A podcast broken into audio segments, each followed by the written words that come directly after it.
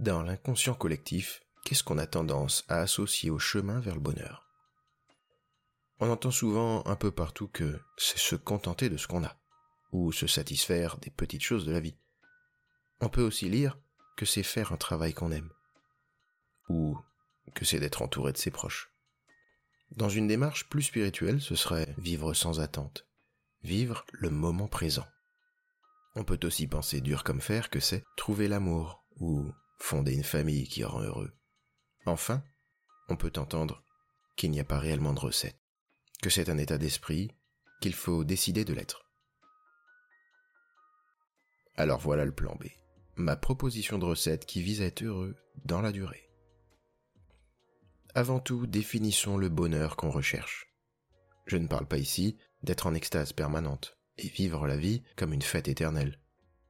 Je ne parle pas non plus d'une vie sans aspérité ni embûche. Elles ont leur importance. Prenons les poncifs de départ un par un. Se contenter de ce qu'on a ou se satisfaire des petites choses. Pour ma part, je vois le contentement comme le micro-mouvement de l'arbre qui pousse dans l'immensité de la vie c'est l'économie du geste et la contemplation dans un monde qui, lui, est en mouvement perpétuel et effréné. C'est à mon sens plus cohérent d'être en résonance avec ça. Tu as donc le droit de vouloir mieux et de défier la vie. D'œuvrer pour la rendre plus savoureuse et jolie. Pour moi, le contentement et la contemplation, c'est synonyme d'une retraite aux Antilles à regarder pousser les fruits et plantes exotiques en sirotant des jus de légumes sur fond de bruit de nature. Je n'en suis pas là, et je pense que toi non plus. Ensuite, les préceptes de moment présent et de vie sans attente, je dis oui, à condition. À condition d'équilibre et de stabilité. Face à la très forte activité mentale qui caractérise notre société, nos responsabilités et éventuels problèmes qui peuvent survenir au quotidien, le moment présent devient l'évitement et la passivité. Qui peut réellement se le permettre? Quant au vivre sans attente, je considère qu'il nécessite une sagesse que l'on développe dans le temps. Notre espèce étant une espèce profondément sociale et interdépendante, il est difficile de pleinement appliquer ce concept. Pour finir, l'amour, le travail et les proches. Je les réunis tous dans un seul item, ce qui est à l'extérieur de toi. Par définition, si c'est à l'extérieur de toi, ça peut être enlevé. Et si tu as tendance à beaucoup t'y identifier, tu perds alors le sens de ton existence. Un homme m'a dit un jour, Le bonheur, c'est tout ce qu'il te reste quand on t'enlève ce qui n'est pas en toi.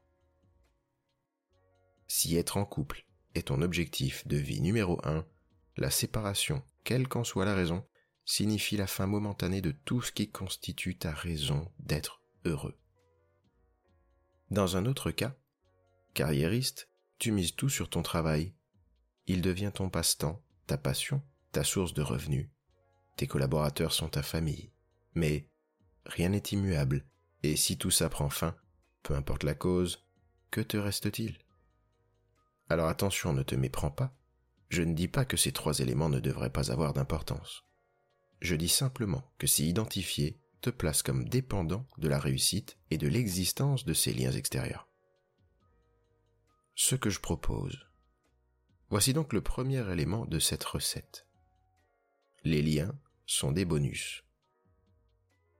Il est évident que dès lors qu'ils sont investis, prendre soin de ces liens, quels qu'ils soient, est élémentaire et surtout la plus puissante manière de les conserver dans le temps, et ainsi nourrir les partages qui nous font nous sentir encore plus vivants.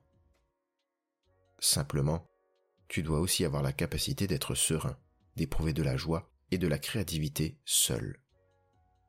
Il ne s'agit pas de dépendre de personne, nous ne sommes pas des ermites.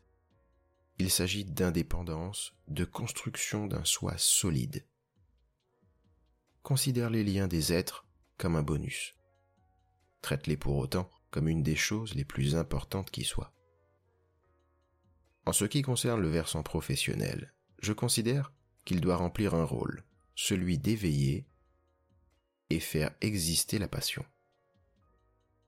Alors, soit c'est le job que tu fais qui te passionne, soit il te donne la richesse en temps ou en argent de t'adonner à ce qui te passionne.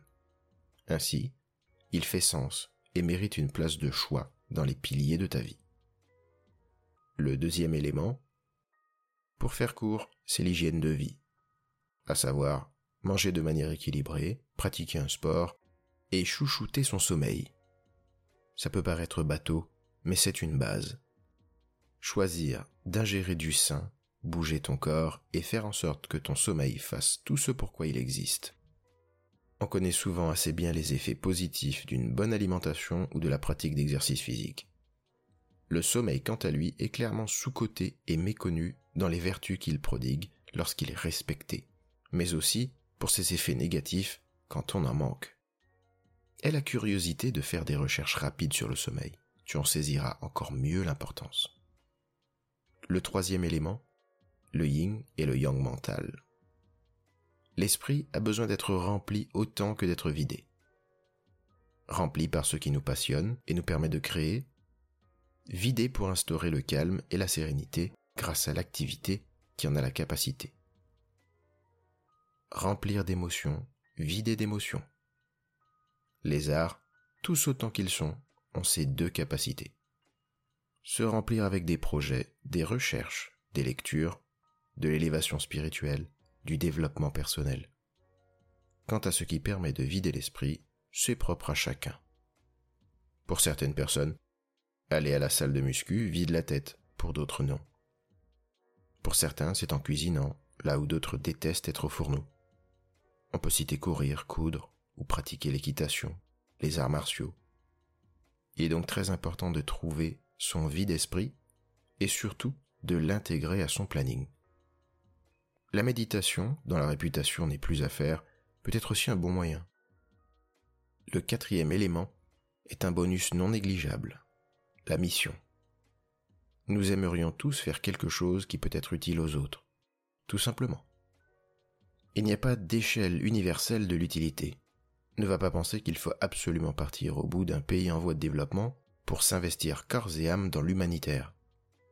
Être aidant, c'est déjà beaucoup être celui des proches sur qui tout le monde peut compter, l'oreille à qui parler, qui remonte le moral, faire un métier dans le monde médical, de l'aide à la personne ou de la recherche. Tu peux tout aussi bien laisser une trace et véhiculer des émotions par l'art, transmettre un savoir par le biais de ton choix. Il n'y a pas de mauvaise façon de contribuer au mieux-être de tes semblables. Enfin, le cinquième élément, cette quête qui nous suit toute notre vie l'estime de soi. Dans le prochain épisode, je te partage une clé puissante de la confiance en soi dont on n'entend quasiment jamais parler. Je te remercie chaleureusement pour ton écoute, en espérant que ça t'apporte. Sens-toi libre de réécouter ce podcast autant que tu le souhaites. J'aime à imaginer qu'il est comme un bon film dont on saisit les subtilités en le revisionnant.